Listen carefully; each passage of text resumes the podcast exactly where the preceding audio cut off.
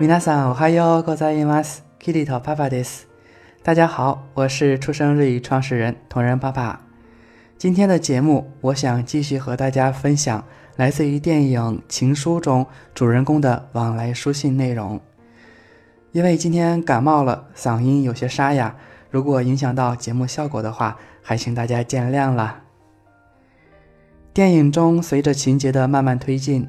男女主人公之间的关系逐渐变得清晰。在日复一日、看似尴尬和漠然的相处中，也许爱情的种子正在发芽。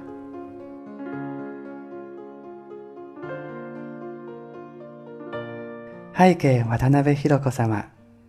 確かにあいつのことはよく覚えています。でも彼との思い出は、そのほとんどが名前にまつわるものばかりで、といえば大体想像がつくと思うけど、それは多分あんまりいい思い出とは言えないものばかりなんです。入学式の日からしてすでにそうでした。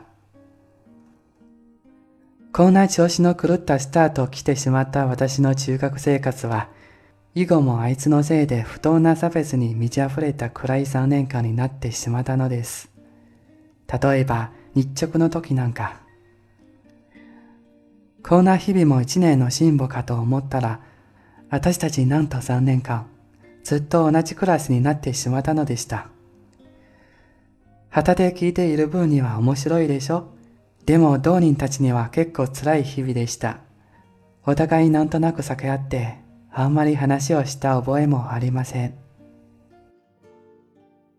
这封信读完了，或许还有很多同学没有听懂，想要知道汉语意思吧？那么接下来呢？我把这封信的汉语翻译给大家读一下。我对他的事确实都记得很清楚，但是我对他的记忆都是出自同名同姓的牵挂。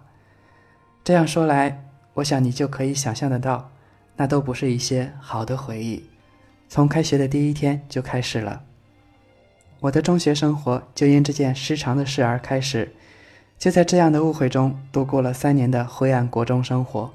例如，在写值日生的时候，像这样的情形，我想在一年后应该会有改善。没想到我们三年都在同一班，对于外人来说，听到同名同姓就觉得很有趣吧。但是就本人而言，都是有苦难言的日子。